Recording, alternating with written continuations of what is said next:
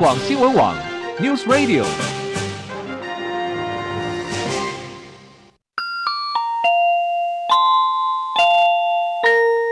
现在时间十三点整。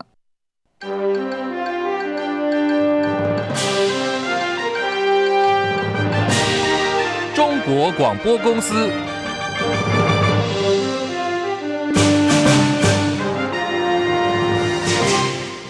听众朋友，午安，欢迎您收听中广新闻，我是李竹婵。台湾 MeToo 风暴延烧，台中市议员林奇峰今天指出，宝成国际集团的杨姓副总经理涉嫌性骚扰三名的女员工，趁酒意要女员工搀扶，从背后摸内衣，动辄要求十指紧扣。市长卢秀燕说，立刻解聘他的市政顾问的职务。而这名杨姓副总呢，稍早委托律师杨凯文前往台北地检署对市议员提告，表示这是外界不实的指控。今天林议员在这个就是议会的现场，把这件事情说的绘声绘影，好像真的一样。这件事情已经对杨先生的名誉造成非常大的损害了。是，那我们。代表杨先生发出以下声明：与其乱泼黑水，不如如果他站得住脚的话，就各自提告，依司法程序，我们来厘清真相。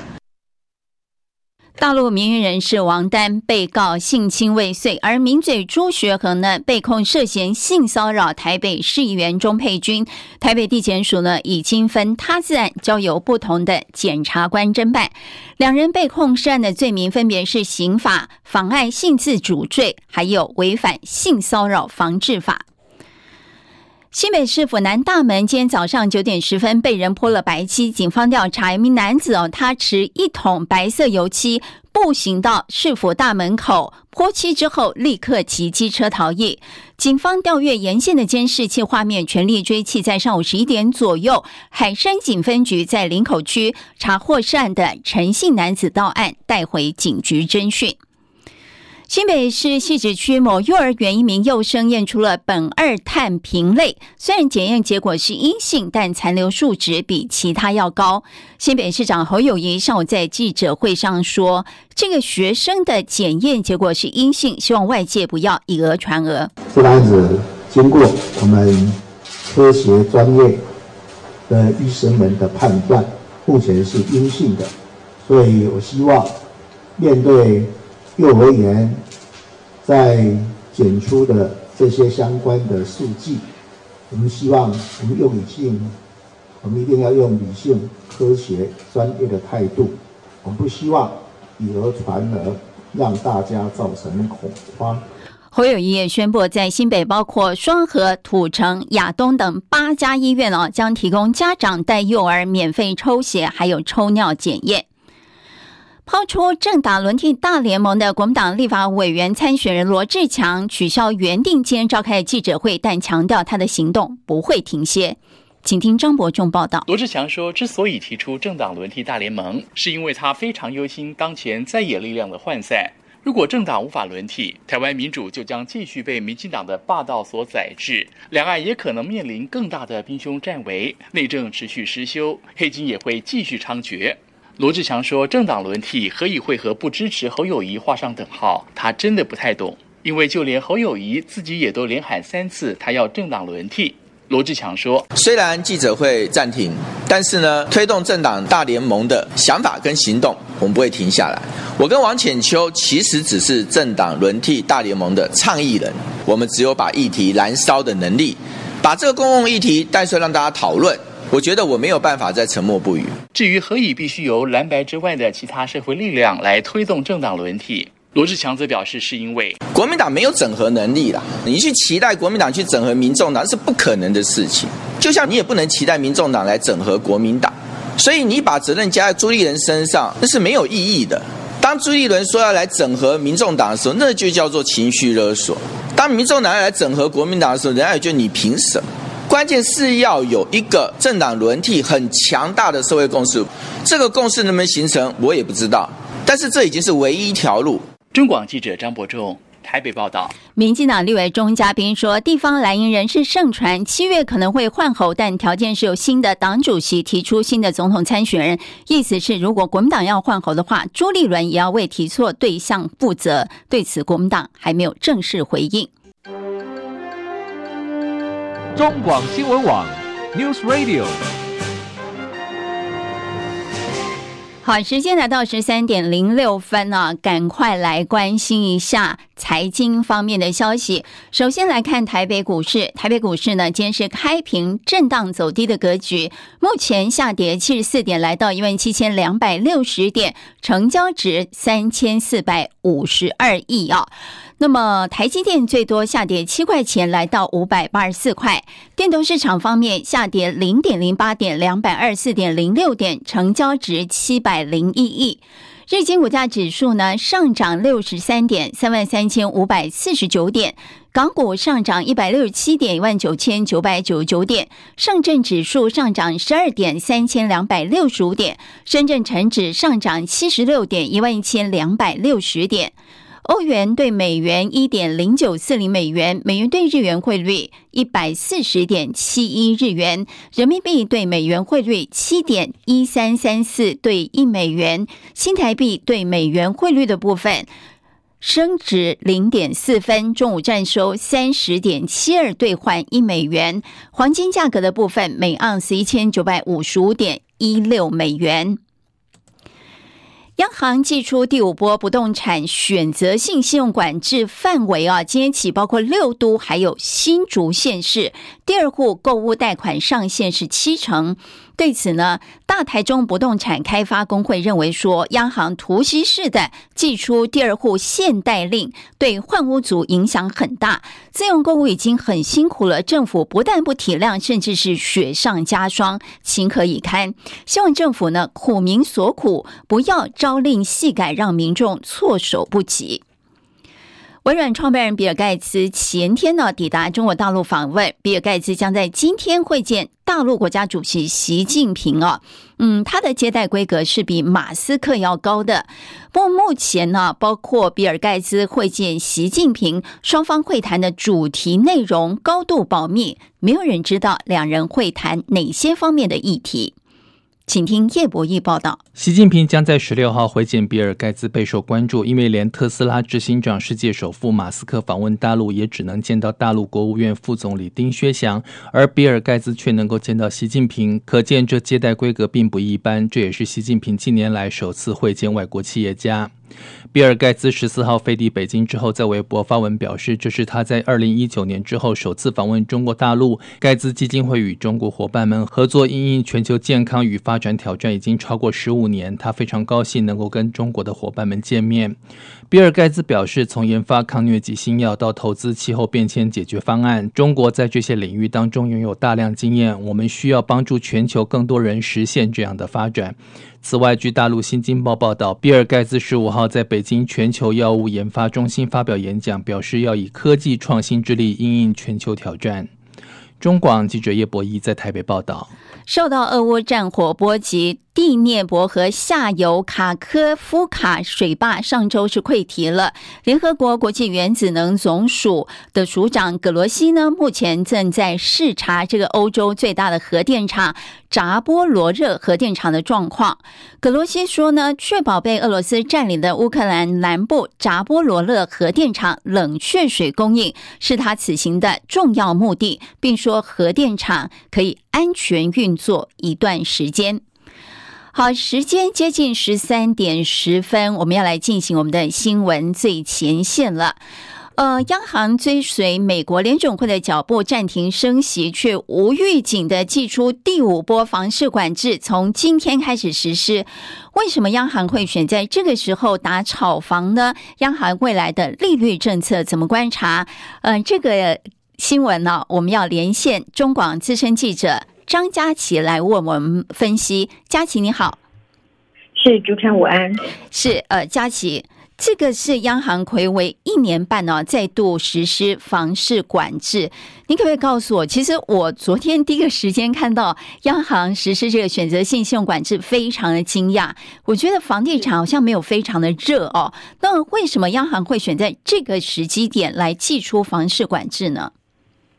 哎，其实，在昨天的这个房市管制做措施新增这个部分，确实让所有人都感到惊讶，因为呃，大家都认为把关注的焦点会摆在会不会跟进美国联准会做这个利率上的调整。那么，确实在利率上跟进了联准会没有动。不过呢，在回马枪上面补了一个打房的措施，这是第五波的措施了。这个措施让大家冷不防的是，今天就开始实施。今天是上路的时间，那么所以等于在昨天宣布之后立即要做的这个动作，为什么选在这个时间点？其实，呃，央行总裁杨金龙昨天有稍微花了一点时间回答这个问题哦，因为其实平均地权条例七月份就要上路了，距离平均地地权条例上路已经很近，央行却又领先来祭出新的选择性信用管制，因为杨金龙他认为说，呃，平均地权条例它是比较管预售屋。可是央行观察到一些信用的资源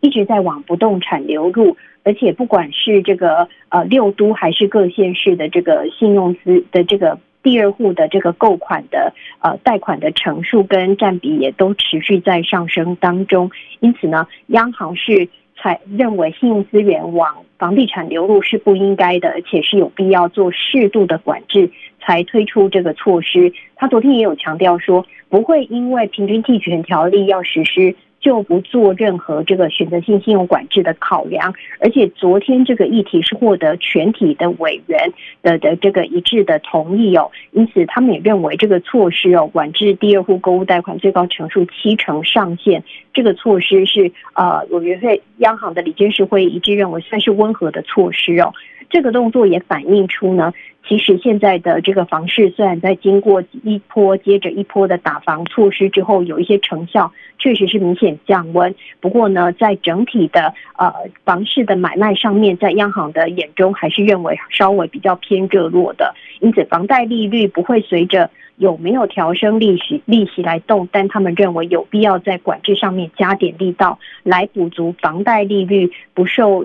呃，不会受到影响这个部分的这个的这个干扰哦。因此，在这一个新措施上市之后，预料在新的呃想要买房子的人，或者是说已经买了啊，最近正要交屋，他们会立刻受到影响。在自备款的部分要准备非常的多，这个部分可能会让房市短时间之内受到很大的干扰，有可能会让市出的量很多，因为买不起了只好市出，也有可能让观望的心态变得更浓厚，成交的时间会拉长。是呃，对房市是有一定影响，换屋族啦、投资客啦，据说是首当其冲。那呃，也要请教一下，就是说，美国联准会暂停升息哦，我央行昨天也决定说维持利率没有改变。那昨天这个杨金龙总裁虽然预估说通膨会缓步回降，但今年的经济成长率只剩下百分之一点七二啊。嘉琪怎么看国内整体的经济形势？还有呢，未来呃，央行的利率决策是不是会继续跟着美国走呢？呃，这次明显是跟着美国老大哥的步调走，没有动利率哦。其实央行观察到的是这个民间的投资。跟这个我国的出口表现呢，其实都不是太理想。那么下修了这个输出及民间投资。由于下半年虽然说国内内需还是很热络，但是呢，整体的呃看起来外部的因素对国内的干扰是大的，所以它在经济成长率的预估值下修零点四个九分，就零点四九个百分点，这在杨金龙认为算是大的幅度哦，降到这个百分之一点七二，也比主计总处预估的百分之二点零四低一点哦。那这样的一个幅度呢，是反映了呃央行对于通膨的坚固性的担忧，以及对于国际经济前景很多不确定性的担心。尤其在美国，其实相当程度也是因为这个核心通膨下不来，所以他们呃会感到一些担忧。再加上现在解封之后，其实中国大陆的复苏力道是远远低于全球预估哦，所以国际经济情势前景牵动的是我国的出口贸易，这都让央行不得不比较谨慎一点来考量对 GDP 的预估值。那么预料呢，虽然说通膨到第四季会下来，但还是不会有一个太大幅度的这个疏解的话，那么央行还可能会有再度升息的动作。所以民众也不要认为说这一次没有动，然后就是暂停升息了。不是，杨金龙昨天有强调，如果是 CPI 在百分之二一直都压不下来的话，还是有可能会有升息的动作。其实这也呼应联准会在先前开会所做的基调，也是在观察这个比较僵固的 CPI 是不是能够呃往下走，才来决定。呃，恢复多少这个价升息的步调，以及何时才会暂停升息？主持人是，所以呃，其实联总会昨天有暗示说，下下半年可能再升息两码。那刚刚佳琪的分析有提到，呃，这个衡量国内的一个经济情势哦，还有可能是呃跟着联准会的一些步调走。未来，呃，国内的央行还是可能在升息的。好，今天非常谢谢中广资深记者张佳琪为我们分析央行的利率政策，还有打炒房的一个相关议题。谢谢佳琪。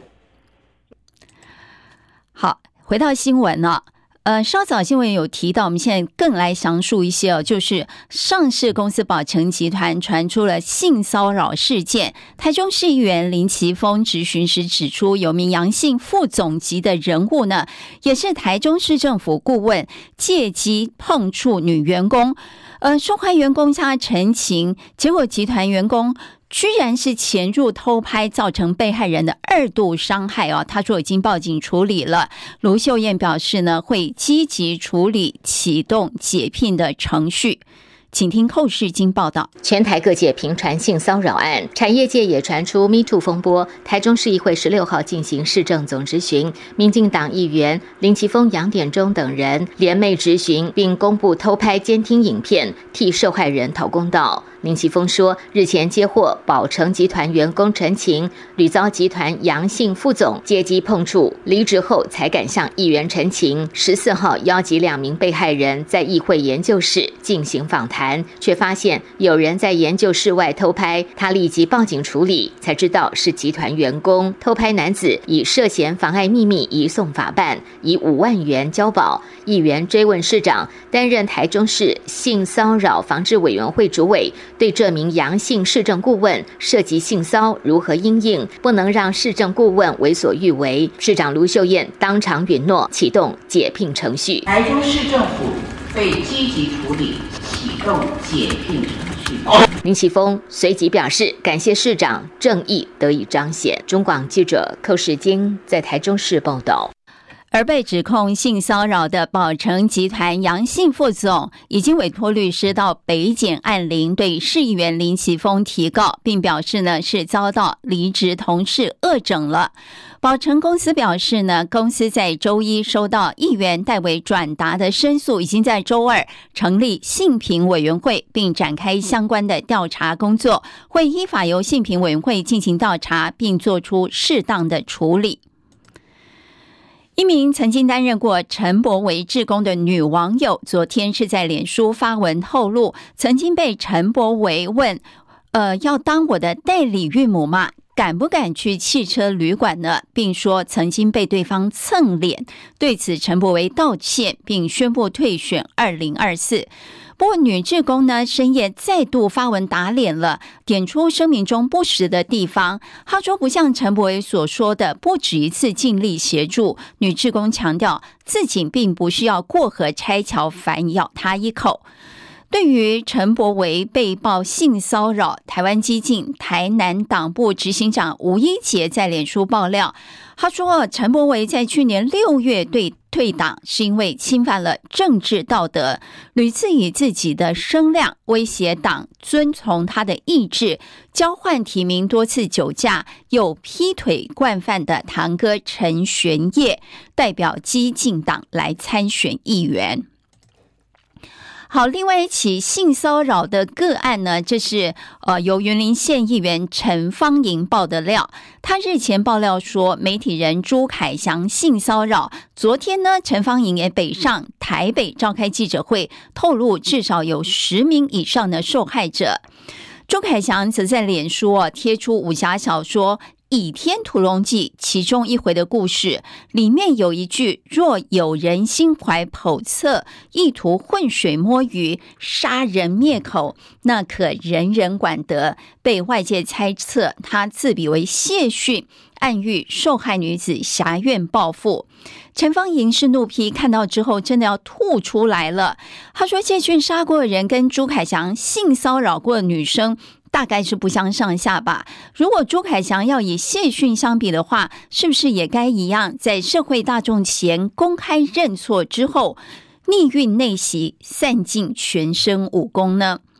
只不过朱芳莹说，呃，陈芳莹说，朱凯翔现在做的不是这样，而是千方百计的想要污蔑受害者，期盼有朝一日能重出江湖。他说，朱凯翔真的是侮辱了谢逊。侮辱了《倚天屠龙记》，还侮辱了金庸，真的是够了。好，不但是政坛，包括媒体，包括很多地方啊，这个性骚扰疑云都连环爆。那最早一起呢，是民进党的性骚扰案。那台湾民意基金会今天发布最新的民调显示，对民进党主席处理性骚案的作为，百分之三十五满意，略多于不满意，但年轻族群不表态的居多。民意基金会董事长游盈隆说，从年龄层来看，五十五岁以上的民众多数满意赖清德处理性骚扰案的表现。五十五岁以下呢，是一半满意，另外一半不满意，可以说看法相当的分歧。值得注意的是，四十四岁以下的选民不表态的人居多，这显示如果民进党后续处理不当的话，年轻选民可能是一个不定时的炸弹哦。好，也要来关心的是，呃，跟两岸议题有关的焦点了。国民党副主席夏立言今天上午呢，率团出发前往大陆厦门参加第十五届的海峡论坛。夏立言行前表示，全球和包括蔡政府以及国内各总统参选人都主张两岸应该加强交流。他认为呢，陆委会应该言行一致，不要以附加条件来企图阻挠。请听张伯仲报道。对于此行的重要性，夏立言说：“现在这个时期啊，全世界，呃，特别是美国，还有我们在国内的各个政党，包括候选人，都主张要扩大交流，都认为交流的重要。所以我觉得在这个时候，我们去这样一个大的交流活动啊，我觉得是对两岸的安定、和平、繁荣啊，是有很大的帮助。”针对陆委会副主委詹志宏批评海峡论坛只是例行性的统战。也不过是个嘉年华式的活动，甚至还大酸连他一位担任庙公的朋友也都受邀。对此，夏立言说他尊重陆委会的看法，但也强调从二零零九年至今，海峡论坛已经成为两岸之间一个最大的交流平台。从台湾过去出席的也不只有政党，还包括许多民间社团、企业界和年轻人都有，在过去也都发挥了效用。他强调，蔡政府过去这段期间不断主张应该加强交流。民进党总统参选人赖清德也说，他最想做的是和习近平吃晚饭，因此他呼吁陆委会和民进党必须言行一致。既然想加强交流，就不应该附加任何条件予以阻挠。中广记者张博仲台北报道。日本国会本届会期即将结束，日本最大在野党立宪民主党威胁今天要对岸田内阁提出不信任案，一般认为说应该是不会过关的。此外呢，日本首相岸田文雄也表示，他目前并没有提散、提前解散国会的打算。请听叶博义报道。主导内阁不信任案的立宪民主党党魁泉健太表示，岸田内阁近期来的表现只能用一意孤行来形容。对于房屋经费增加以及增税方案的，完全无视反对意见的呼声。因此，在野党只能用提出不信任案的方式来对决岸田内阁。不过，由于目前执政的自民党在众议院占多数，因此这项不信任案示威的成分居多，应该是不会成功。但在另一方面日本自民党也传出希望岸田文雄能够在这个会期结束之后解散国会提前举行大选。但岸田文雄已经表态他现阶段并没有解散国会的打算。有分析指出岸田内阁目前支持率低迷现在这个时候解散国会对岸田内阁并没有好处。不过还是有政治分析家认为岸田虽然现在没有解散国会的打算但在未来还是有解散国会的可能。多半的分析认为今年秋天是一个可能的时机点。中广记者叶柏毅在台北报道。啊，其他的新闻焦点呢，我们要来看到的，呃，是有关于大陆的行动支付相当发达，不过以往呢，只能用大陆境内的信用卡，不开放使用境外的信用卡，让台湾人呢在使用上相当的不方便。不过，大陆支付宝宣布将可以让支付宝绑定海外还有台湾的信用卡，方便台湾民众在大陆消费。请听叶博义报道。据上海市台办发布的新闻稿指出，支付宝方面表示，今年上半年以来，支付宝联合中国银行与大陆网联清算公司等，进一步升级了境外用户服务方案，让台湾民众可以用支付宝绑定台湾与海外的信用卡，但是使用上仅限于日常的食衣住行消费，暂时不开放理财、转账等其他用途。根据上海台办的新闻稿指出，台湾民众在中国大陆使用行动支付，可以先下载支付宝、微信等 APP，用台湾的手机号或大陆手机号注册，接下来则是绑定银行卡。如果没有在大陆申办借记卡或信用卡，也可以绑定在台湾申领的 Visa 卡或是万事达卡等信用卡。绑定完成之后，就可以拿台湾的信用卡使用大陆的行动支付了。不过，若是以支付宝或微信等绑定境外信用卡，现阶段主要只支持在中国大陆境内的食衣住行等日常消费，还不接受理财与转账等其他用途，并且单笔消费的限额是人民币三千块，月累计人民币五万块，年累计人民币六万块。中广记者叶博弈在台北报道。美国自由亚洲电台报道，异议漫画家巴丢草在波兰举行画展。中共驻当地大使馆借口作品污蔑中共领导人施压撤展，主办方强烈抗议，坚持不撤展。报道说呢，澳洲华裔意义艺术家巴丢草的作品展今天在波兰当代艺术中心揭幕，展期长达四个月。展前呢，中共驻波兰大使馆要求撤展，但是主办方严拒。巴丢草这回的作品展呢，故意命名为“讲好中国故事”，讽刺中共领导人习近平和北京外宣。展览作品记录天安门大屠杀、疫情防控期间严厉审查中共公民、维尔吾族人遭种族灭绝、镇压香港民主抗争等等哦。因为波兰紧邻乌克兰，巴丢草展示的作品包括一幅习近平和俄罗斯总统普廷啃噬人肉的画作，反映俄乌战争期间中俄之间令人不安的关系。在哥伦比亚所举行的射箭世界杯美德英战呢，美国台湾的女子反曲弓团队是以五比三射下美国队，摘下了铜牌，而男子团体的反曲弓更是一路杀进了冠军赛，十八号将和韩国争夺金牌。台北股市呢，目前下跌五十七点，来到一万七千两百七十七点，成交值三千七百四十五亿。电投市场下跌零点一一点，两百二十四点零五点，成交值七百五十九亿。日经股价指数上涨一百九十一点，来到三万三千六百七十六点。港股上涨两百三十六点，两万零六十五点；上证指数上涨十五点，三千两百六十八点；深圳成指上涨九十八点，来到一万一千两百八十一点。欧元兑美元一点零九四二美元，美元兑日元汇率一百四十点六五日元，人民币对美元汇率七点一三零一兑一美元，新台币兑美元汇率升值零点四分。中午站收三十点七二兑换一。